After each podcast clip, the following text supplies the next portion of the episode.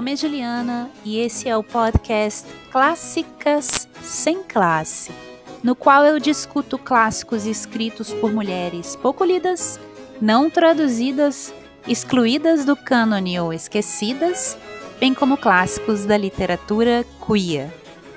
Tudo sem a menor classe. Claro.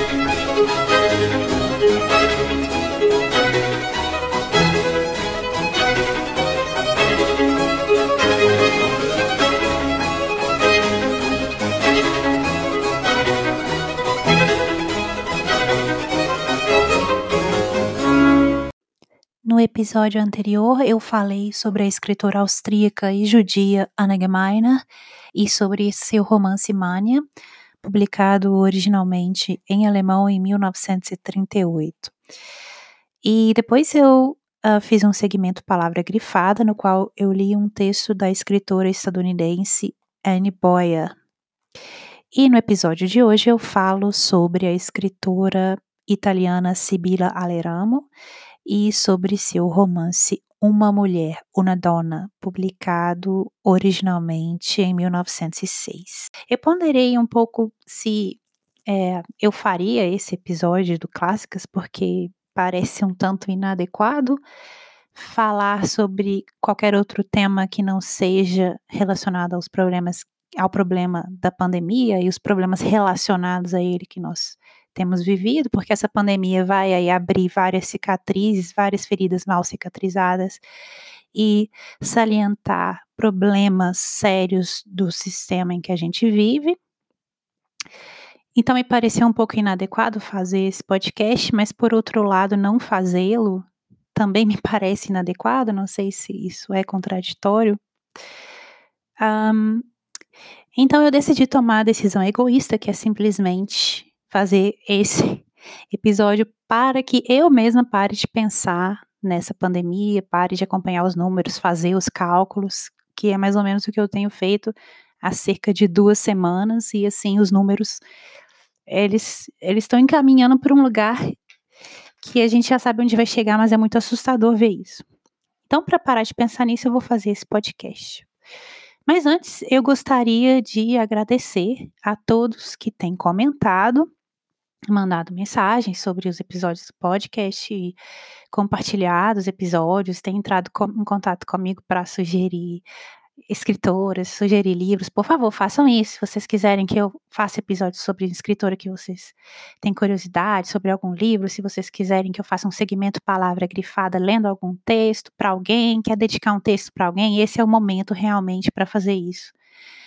E é só falar, só entrar em contato comigo nas redes sociais, que eu leio o texto, faço o episódio, enfim.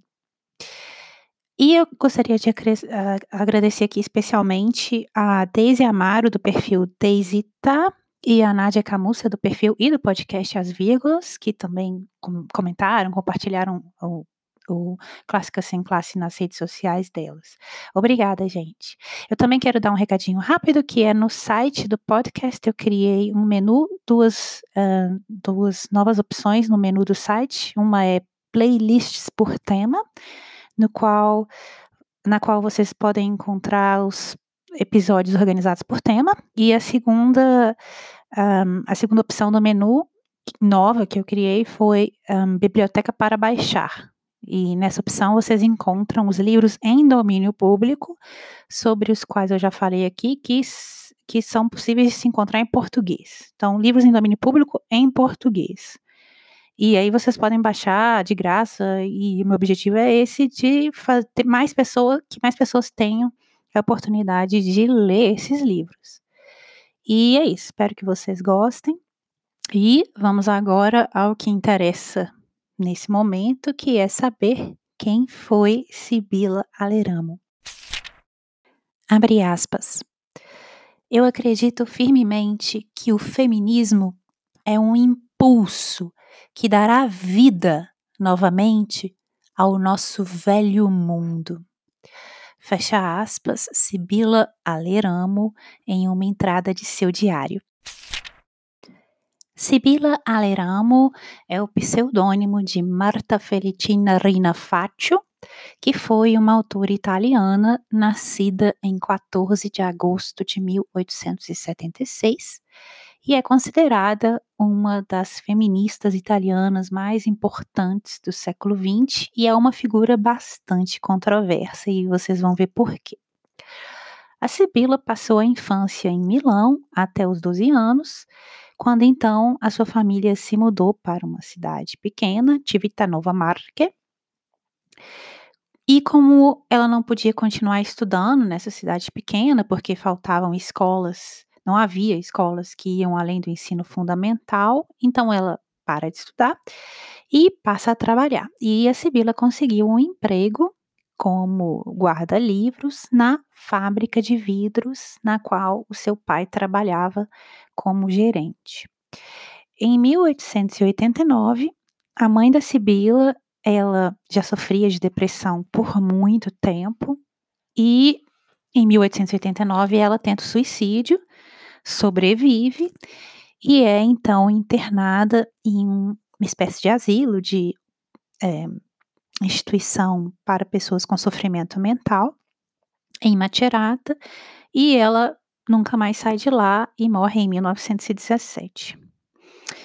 Em 1891, quando tinha 15 anos, a Sibila foi estuprada por um funcionário da fábrica do pai. O funcionário se chamava Olderico Pierangeli e era um homem 10 anos mais velho do que a Sibila ela fica grávida e perde a criança num aborto espontâneo.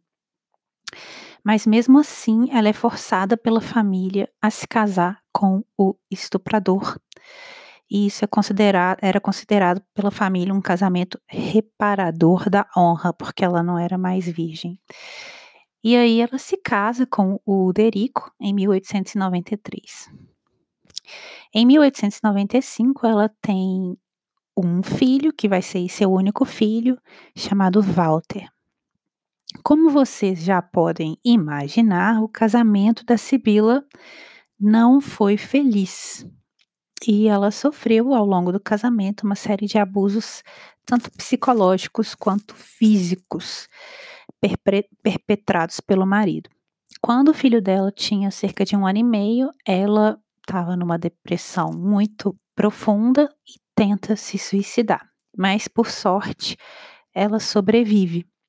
E aí ela, des ela descreve essa situação como uma espécie de renascimento, né? Ela se vê como uma espécie de fênix. E passa, a partir de então, a se dedicar à pesquisa humanitária e começa a escrever e publicar artigos de cunho feminista em várias revistas italianas. Primeiro artigo ela publica em 1897. A família, ela, o marido e o filho se muda para Milão em 1899, porque o marido tinha, tinha achado um emprego em Milão e começa a trabalhar lá no setor de comércio. A, Simila, a Sibila, então, assume a direção de uma revista semanal socialista e feminista, a revista L'Italia Femminile, a Itália Feminina, né? E ela começa a se corresponder com algumas das mulheres mais importantes ali envolvidas na luta pela emancipação das mulheres na Itália naquele tempo, como por exemplo Alessandrina Ravizza e Georgina Crawford Saffi. E ela também passa a se corresponder com líderes socialistas influentes na época, como, por exemplo, Anna Kulishov e Filippo Turati. De 1905 a 1900, uh, de 1901 a 1905, a Sibila colabora com a revista Unione Femminile, que era uma revista publicada pela União Nacional das Mulheres na Itália e ela logo depois se torna membro da União Nacional em 1906. Por volta desse mesmo período, a Sibila inicia um caso de amor extraconjugal com o poeta e pintor Guglielmo Felice Damiani. Ela ainda morava com o marido e o filho nessa época. E aí ela entra num conflito interno muito sofrido e depois de muita deliberação, ela decide abandonar o marido. E isso foi muito sofrido para ela porque Segundo as leis italianas que regiam o casamento e a família na época, ao abandonar o marido, a Sibila perderia o direito de guarda sobre o filho. Então, vocês imaginem, para ela foi muito difícil. Ela não conseguia viver naquela situação com o marido, que era muito agressivo e abusivo, mas ao mesmo tempo não queria perder a guarda do filho. Então ela estava ali numa sinuca de bico. E no final, para permanecer viva, para não se suicidar, ela decide, toma essa decisão drástica de abandonar o marido e, por consequência, abandonar o filho. E aí ela se muda para Roma sozinha em 1902. Em Roma, após esse breve relacionamento que ela teve com Damiani, ela começa a morar com um outro poeta, Giovanni Cenna, e esse cara a incentiva a escrever seu primeiro livro, que é Una Donna, Uma Mulher, publicado em 1906, que é o livro que eu vou comentar na segunda parte desse episódio. A Sibila continua a participar das atividades uh, promovidas pelo movimento de emancipação dos direitos da mulher, de emancipação feminina, também continua a se envolver em atividades socialistas e se engaja em trabalho voluntário, principalmente nas áreas pobres de Roma. Ela também, nessa época, participou de vários círculos artísticos que estavam rolando ali na cidade e passou a se interessar pelo movimento futurista. E nessa ela também conheceu uma série de figuras aí de, de medalhões, como por exemplo ela conheceu a Grazia Deleda e o Guilherme Apollinaire. Em 1908, enquanto ela ainda estava envolvida com o Giovanni Cena, Sibila conheceu a feminista Cordula Lina Poletti no Congresso Nacional das Mulheres Italianas. E Sibila se apaixonou pela Lina. Ela então imediatamente abandonou Giovanni e começou um relacionamento lésbico aberto com a Lina. E ela fica com a Lina por cerca de um ano. Ela vai escrever seu segundo romance sobre esse relacionamento com a Lina. O romance se chama Il Passaggio e é de 1919. E também há uma coletânea de cartas que ela escreveu para Lina. Depois que o, esse caso amoroso com a Alina terminou, a vida da Sibila vai se tornando aí cada vez mais errática, mais irregular. E ela passa a ter inúmeras relações, tanto heterossexuais quanto homossexuais. E alguns escritores famosos estão aí entre os amantes que ela teve nesse período, como, por exemplo, Giovanni Papini, Dino Campana e Salvatore Quasimodo. O relacionamento da Sibila com Campana foi retratado em um filme de 1985, Inganni, dirigido por Luigi Facchini, e foi também retratado em um filme de 2002, Un viaggio chiamato amore, dirigido por Michele Plácido. Em 1936, Sibila inicia um caso amoroso com o poeta Franco Matacota, que era cerca de 40 anos mais novo que ela, e eles ficaram juntos por 10 anos. Foi o relacionamento mais durável aí que ela teve, mais duradouro. Em uma virada inesperada aí na sua carreira, a Sibila se afasta do movimento feminista, corta relações e ela passa a acusar o movimento feminista na Itália de ter se tornado um grupo de caridade. Em 1925, ela assinou o Manifesto de Intelectuais Antifascistas, criado pelo Benedetto Croce, e logo depois, pelo fato de ela ter tido um caso amoroso com Tito Zaniboni, que era um dos homens que planejou matar o Benito Mussolini, Logo depois, então, ela foi presa. Após ser libertada, ela foi proibida, então, de publicar livros. E o que ela fez? Sibila procurou ninguém menos que o próprio Mussolini pessoalmente para pedir ajuda para ele. E aí já começa o lado bem controverso aí da Sibila.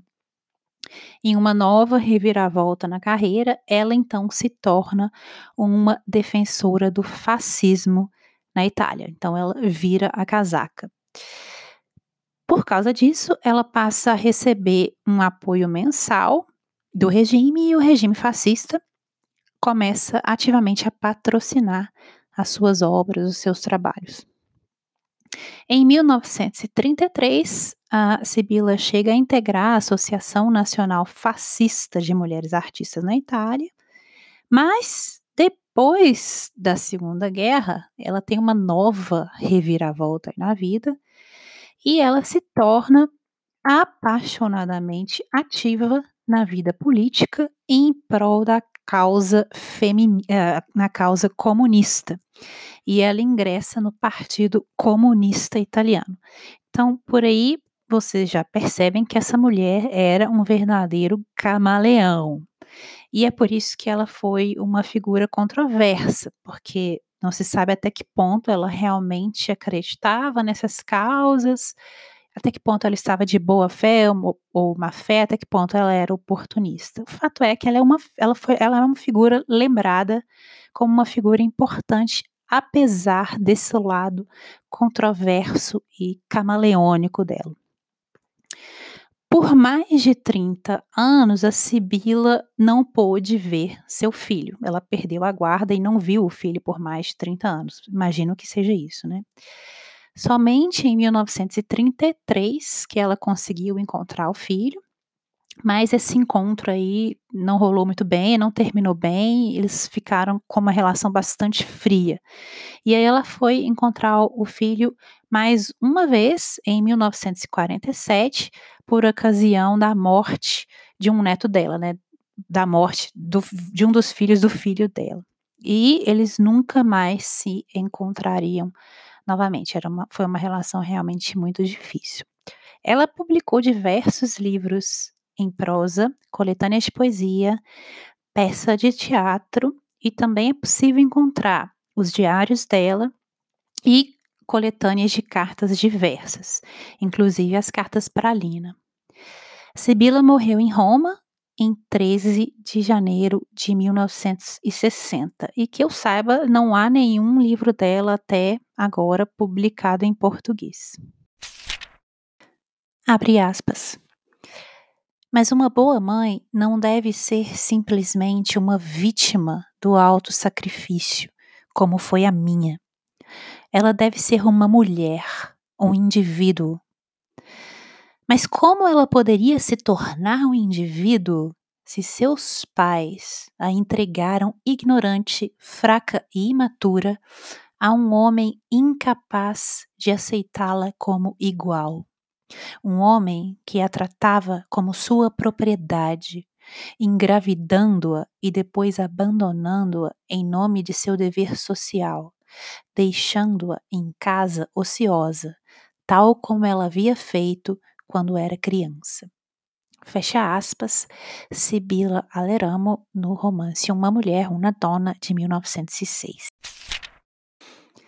Uma Mulher, romance publicado em 1906, é um romance um tanto perturbador em alguns aspectos.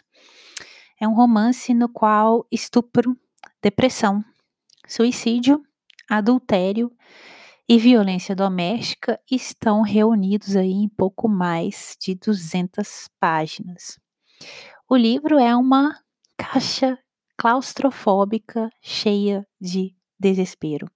E, no entanto, o aspecto que parecia mais incomodar os leitores italianos na época da primeira publicação do livro na Itália não é isso. O aspecto que mais incomodou os leitores foi a decisão da protagonista de abandonar o próprio filho. Eles não estavam nem aí com os outros aspectos de suicídio, depressão, não. O problema maior das críticas recebidas foi a mãe abandonar o filho.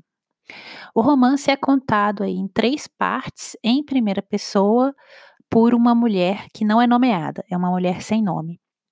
Nós a seguimos desde a infância, quando ela tem aí um pai dominador e uma mãe submissa e deprimida. Então a gente já vê um padrão se formando aí. Desde o início nós temos uma imagem clara da complexidade da dinâmica dessa família. O pai da protagonista frequentemente critica a mãe, está sempre colocando a mãe para baixo e depreciando a mãe na frente dos filhos, e ao mesmo tempo ele coloca a filha, a nossa protagonista, num pedestal. Está sempre mimando a garota, incentivando a garota a estudar, a eh, tomar algumas liberdades como se ela fosse um menino e a ser uma mulher independente. E essa protagonista tem então um relacionamento complicado com o pai, porque, embora seja evidente é, que ele é uma figura muito influente para ela, ela desde nova tem uma ideia vaga de que algo não está certo naquele relacionamento entre o pai e a mãe.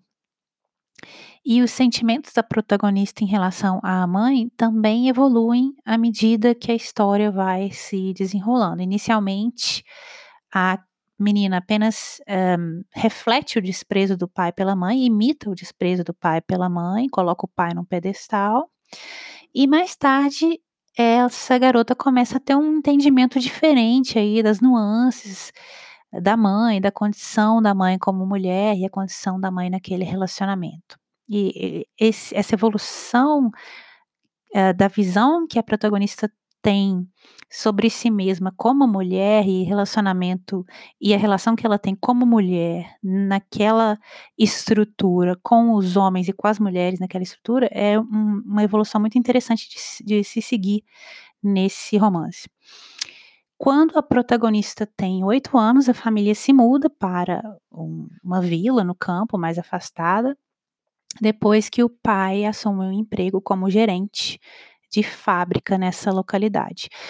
Os estudos da garota são interrompidos pela falta de escolas e, como forma de compensação, o pai contrata a própria filha como secretária na fábrica na qual ele trabalha como gerente. Então vocês veem aí uma série de similaridades entre esse romance e a própria vida da Sibila. Nessa vila, nessa cidade de província, a mãe da, da, protagonista vai ficando cada vez mais deprimida, mais isolada, ela não tem contato com ninguém, quase nunca sai de casa e o pai só colocando essa mãe para baixo.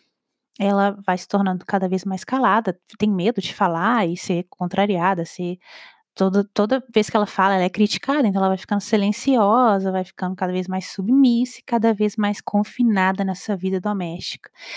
Então a mãe da nossa protagonista, apesar de ter essa vida interior completamente tóxica, para as pessoas que estão do lado de fora desse casamento, ela parece fazer exatamente o que é esperado dela na época. Ela parece ser aquela um, dona de casa modelo, esposa modelo, mãe modelo, mas no, dentro dela, dentro daquela casa, é aquele ambiente completamente tóxico. Então ninguém por perto dessa mãe é capaz de perceber que tem algo aí seriamente errado com ela. E eles só vão perceber isso quando o desastre acontece. Essa mãe tenta o suicídio, por sorte sobrevive, mas vai ficando cada vez mais distante, mais deslocada e da vida dela e das pessoas ao redor dela. E, e até tem uma cena em que o padre da vila coloca a culpa na mãe pelo sofrimento dela e diz que os problemas dela são o julgamento de Deus sobre ela e sobre a família dela. Então você vê, a situação que ela vivia realmente era muito sufocante. A mãe da protagonista vai se tornando também objeto de fofoca no vilarejo e, eventualmente, ela vai ser internada em um manicômio e ela vai permanecer ali até a morte. Algumas pessoas que estudam Helena Ferrante é, citam frequentemente a Sibila Aleramo E eu acho interessante notar um trecho do livro da Ferrante, A Filha Perdida, La Filha Oscura, publicado originalmente em 2006. O trecho é o seguinte: Como sofri por ela e por mim, como tinha vergonha de ter saído do ventre de uma pessoa tão infeliz. Eu acho que esse trecho, ele, muito, muito embora seja de uma escritora muito posterior, ele descreve muito bem ali a, a relação da protagonista do livro da Sibila com a própria mãe.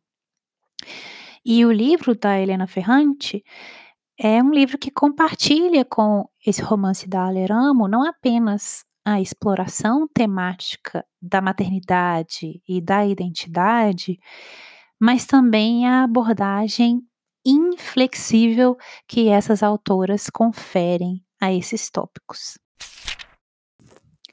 Abre aspas. Tempo e espaço me pareciam fluidos, carregando-me em sua corrente. Eu era a humanidade errante, a humanidade sem objetivo, ainda inflamada pelo ideal. A humanidade escravizada por algumas leis e ainda impulsionada por uma vontade rebelde de quebrá-las, de libertar-se delas. Fecha aspas, Sibila Aleramo no romance Uma Mulher. Aos 15 anos de idade, a protagonista é estuprada por um dos funcionários do pai dela e aí ela tanto perde o respeito pelo pai quanto deixa de ser respeitada pelo pai. A relação com o pai então sofre ali uma ferida. E ela passa a ficar em conflito com ela mesma. Ela se pergunta se ela tem que se casar com, com o estuprador, com o agressor.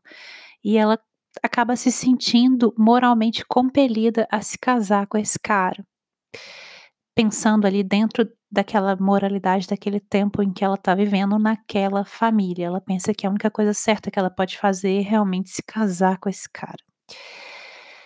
E, ao mesmo tempo, nesse mesmo período, ela descobre que o pai é, mantinha uma amante na cidade. E não só isso, que a mãe dela sabia de tudo e que a mãe também estava sendo objeto de fofoca na cidade por causa disso também. E aí a protagonista pira, né? Situação completamente errada em todos os aspectos. Ela perde completamente aquela admiração que ela tinha pelo pai, ele cai totalmente do pedestal, despenca e se quebra no chão, né, como uma estatueta. E junto com isso, ela perde o próprio chão sobre os pés dela e ela perde o senso de direção na vida. Renunciar ao futuro que o pai dela sonhara para ela, que era o futuro de ser uma mulher que trabalha, que tem uma carreira, e então renunciar a esse futuro e se casar com um homem que o pai despreza, é então uma forma que ela acha para se vingar tanto do pai quanto da mãe também, porque ela tem muita raiva de a mãe ser tão passiva de aceitar tudo. Ela não consegue ter empatia com a mãe. Então ela tá com muita raiva do pai, muita raiva da mãe, tá completamente perdida e tá sofrendo muito, sofreu um estupro. E aí ela decide se vingar da família, justamente é, dando vazão a esse quase impulso de morte, né? Ela vai renunciar a ela mesma, ela vai renunciar aos sonhos dela e vai se casar com um cara que ela sabe que ela não ama. E, e aí ela faz isso com um senso de que tá seguindo um dever moral e com um senso de auto-sacrifício, misturado aí com um sentimento de ódio, é tudo muito bagunçado, né? Ela acha que ela tá fazendo uma coisa moral e ao mesmo tempo tá se vingando. Ela tá completamente perdida. E essas duas forças, auto-sacrifício e ódio, elas estão muito entrelaçadas nessa decisão que ela toma. E mais tarde, assim como a mãe dela, nossa protagonista também será regularmente abusada, tanto física quanto psicologicamente, pelo marido, ela é espancada, ela é sempre colocada para baixo, e inclusive ele é ciumento, um cara meio perturbado, né? A gente já percebe. Ele é ciumento e começa a forçar que ela fique em casa, porque ele não quer que ela encontre outros homens uma situação totalmente tóxica.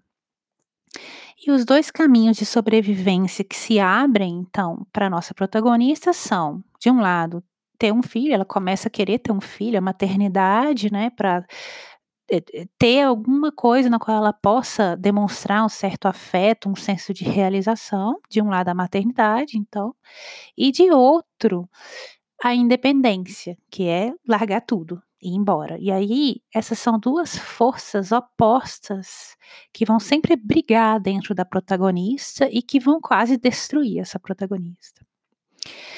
O romance parece escrito como se fosse uma carta dirigida para ninguém, um, uma carta dirigida para todo mundo, uma mensagem aí dentro de uma garrafa ou uma folha de diário perdida.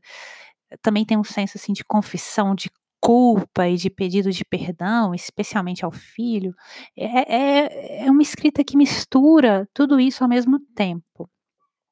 E a autora, a Sibila, na minha opinião, descreve muito bem os estados mentais conflitantes dessa protagonista, o, todo esse sofrimento e essa violência, e essa decisão que ela nunca vai ser uma decisão perfeita, não, não há decisão perfeita nessas condições. Ela vai ter que sempre perder alguma coisa muito preciosa para ela.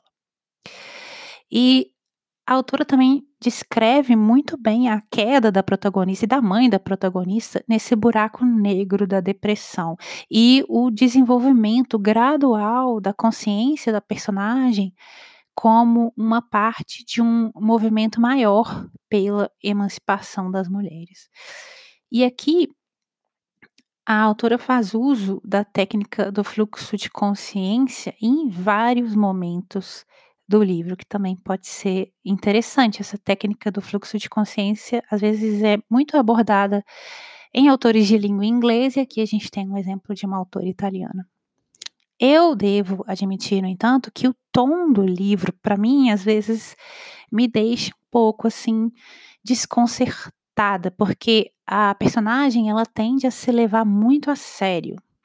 Ela está sempre argumentando em termos de dever moral, de dever social, de uma coisa muito ele elevada. E esse não é um tom que encontra um lar confortável na ficção contemporânea. Porque na ficção contemporânea, nós temos um tom de autodepreciação humorística que parece ser a norma entre as escritoras contemporâneas. E não é isso que a gente vai ver nessa autora. Ela não vai se autodepreciar, ela não vai tirar sarro de si mesma.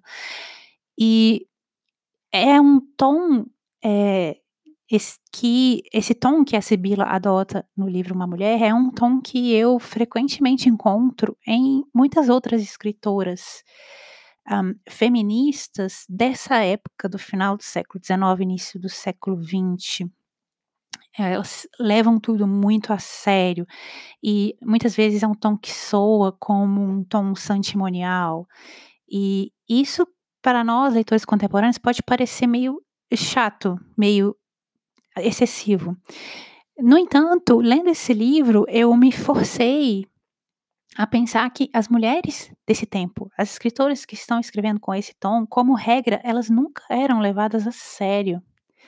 Para elas, a adoção desse tom elevado, a adoção desse tom de se levar a sério, é um tom que elas conquistaram o direito de adotar apenas após muita luta. Elas estavam ali desesperadamente lutando pelo direito de serem levadas a sério e o direito de apontar os erros ao redor delas. E elas tinham que ser, então, duronas. Elas tinham esse direito de se orgulhar desse tom e de si mesmas e de se levarem a sério. Elas não podiam, naquele momento, se dar ao luxo, tal como nós hoje, talvez, podemos, de adotarem um tom autodepreciativo ou mesmo de chacota contra si mesmas.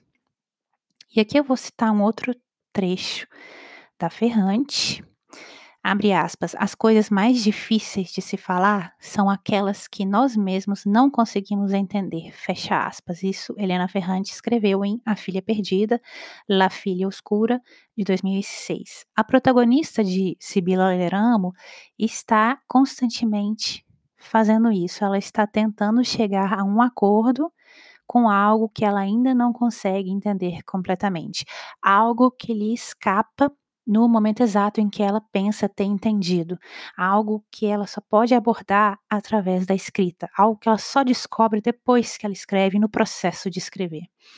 Algo sobre si mesma e algo que se tornou parte de si mesma pelas condições em que ela vive e em que ela passa a viver. A exploração da protagonista é particularmente comovente e real quando a protagonista é pega nessas contradições ou nessas tensões, quando ela está dividida entre o que ela sente e o que ela sabe que os outros esperam dela como mulher, como mãe, como esposa, e como filha também. Depois do estupro, ela sempre está ali oscilando entre o ódio pelo agressor e o ódio por si mesma, porque é isso que a sociedade faz. A sociedade, naquele tempo, naquela família em que ela vivia, torna aquela agressão que ela sofreu como vítima uma espécie de agressão em que ela passa a sempre repetir a agressão contra si mesma, como se ela não fosse a vítima, como se ela fosse a, a, a perpetradora da agressão, ou a culpada pela agressão. E a protagonista pondera então se o casamento com esse cara seria uma forma ou de reparação dessa agressão ou de autopunição. E ela está sempre se perguntando, agora eu vou citar outro trecho do livro da Sibila, abre aspas. Esse homem me possui? Fecha aspas. Ela se pergunta isso repetidamente, porque ela não sabe o que ela tem que fazer, o que ela é, os direitos que ela possui, e ela não sabe, ela não consegue se ver totalmente como vítima daquela situação, porque na sociedade em que ela vive, ela não é vista como vítima daquela situação. E ela espelha a forma como as pessoas ao redor dela veem aquela situação. Em meio a esse turbilhão psicológico, ela começa então a escrever como uma maneira de entender o mundo ao redor dela, entender a condição dela nesse mundo e também como uma forma de superar a solidão, porque a gente tem que lembrar que o marido mantém ela mais ou menos presa em casa para que ela não saia. E aí, ao escrever, ela abre um diálogo, ela abre uma conversa consigo mesma, que é algo que ela não tinha. Então, ela parte essa solidão ao meio e entra em contato com ela mesma. E ela passa a examinar as suas atitudes, seus motivos, seus erros, seus sentimentos. E ela examina, tenta examinar isso com um olhar muito frio, como se ela estivesse dissecando ali um ser. Ela nunca foge da autocrítica. E ela constantemente muda de perspectiva e de ponto de vista ao longo do tempo, ao refletir sobre sua própria condição, seus próprios sentimentos. E ao articular essa dor através da escrita, a protagonista se torna gradualmente consciente das muitas maneiras pelas quais ela, como pessoa, como indivíduo, se relaciona com o tópico mais amplo, que é a posição da mulher na Itália daquela época.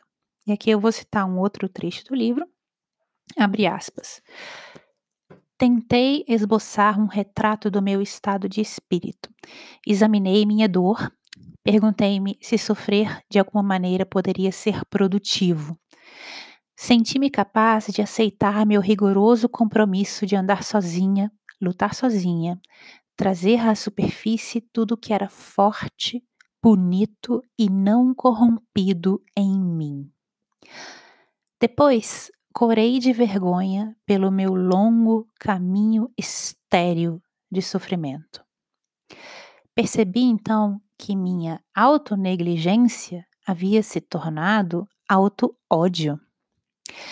E finalmente saboreei a vida novamente, deleitando-me com seu sabor, tal como quando eu era jovem. Fecha aspas. Uma crítica à ideia de redenção feminina através do sacrifício, que era a ideia na qual essa protagonista estava mergulhada, que a mulher tinha que sempre se auto-sacrificar e ali ela vai se redimir por ser um ser inferior, essa ideia da redenção feminina está no centro do que a Sibila Aleramo vai explorar nesse romance. Ao mesmo tempo em que a maternidade sustenta a nossa protagonista durante seus anos mais solitários, porque ela tem ali o filho no qual, no qual ela pode projetar o desejo de amar e de ser amada, essa maternidade também escraviza a nossa protagonista. E, consideradas aí as leis italianas de custódia das crianças na época, o amor da protagonista pelo filho também é um fator que vai acorrentá-la a um marido que é cada vez mais violento pouco a pouco a nossa protagonista percebe que se ela permanecer atada a esse homem, a esse casamento, ela acabará ficando deprimida e tentando se matar. Ela não sabe aí qual é a melhor maneira de proteger seu filho do sofrimento, porque de qualquer forma ele vai sofrer. Se ela continua casada, ela se mata. E se ela abandona o marido, ela abandona o filho também. Não existe uma solução boa todas as soluções são péssimas para essa situação, dadas, dada a regulação da matéria naquela época. Seja como for, ficando ou saindo de casa, ela vai ser confrontada com uma forma de sacrifício, sacrifício, seja o sacrifício da própria vida ou o sacrifício do amor que ela sente ao filho. E eu vou citar um, um outro trecho do livro, abre aspas. Continuei a pertencer a um homem que eu desprezava e que não me amava. Na frente dos outros, eu usava a máscara da esposa satisfeita, legitimando de certa maneira essa ignóbil escravidão, elevando aos céus uma mentira monstruosa. Por meu filho, para que eu não corresse o risco de ser privada de meu filho. E agora, a última covardia que derrotou tantas mulheres Pensei na morte como uma libertação.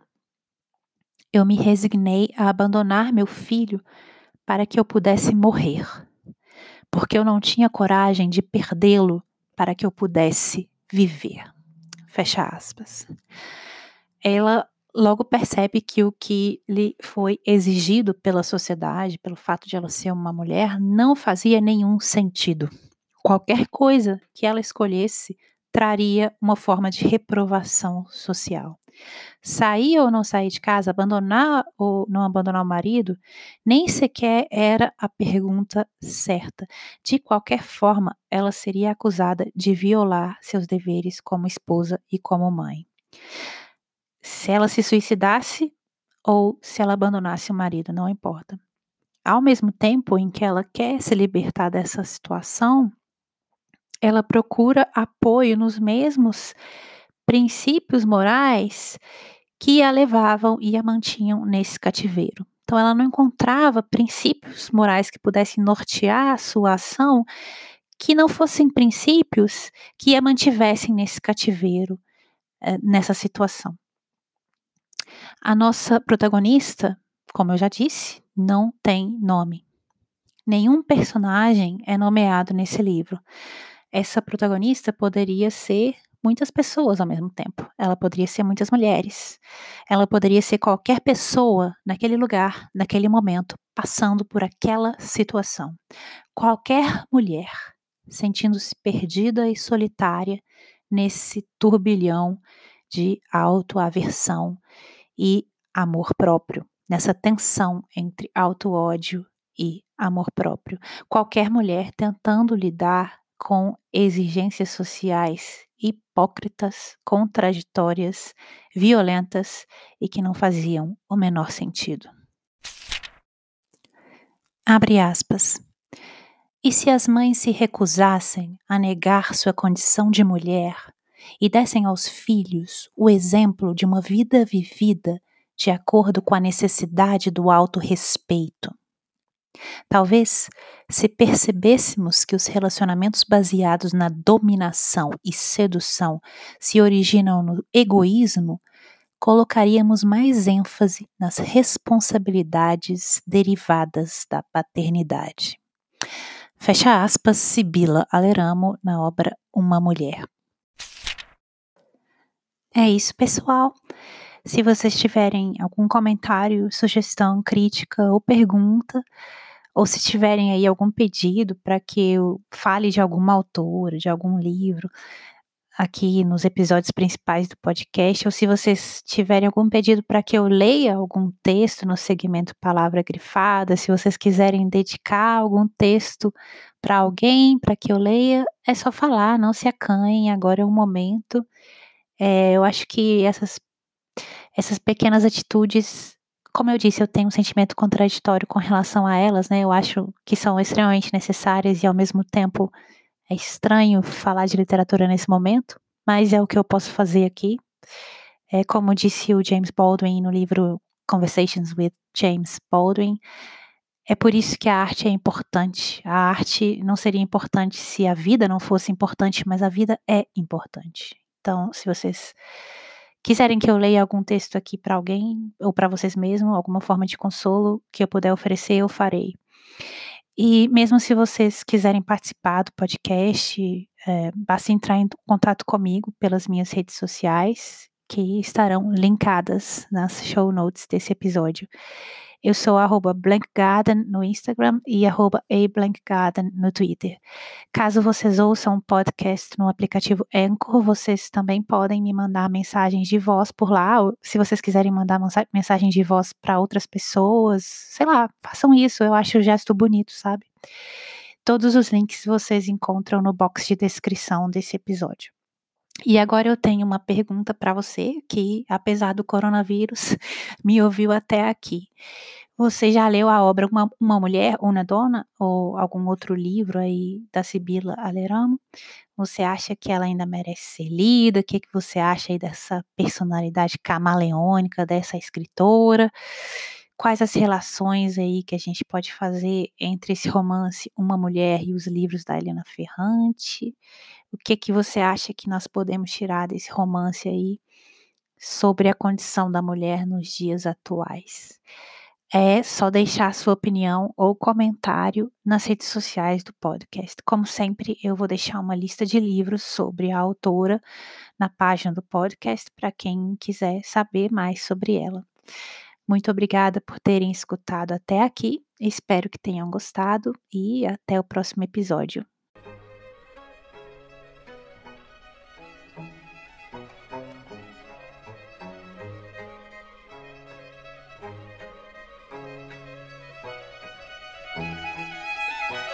Esse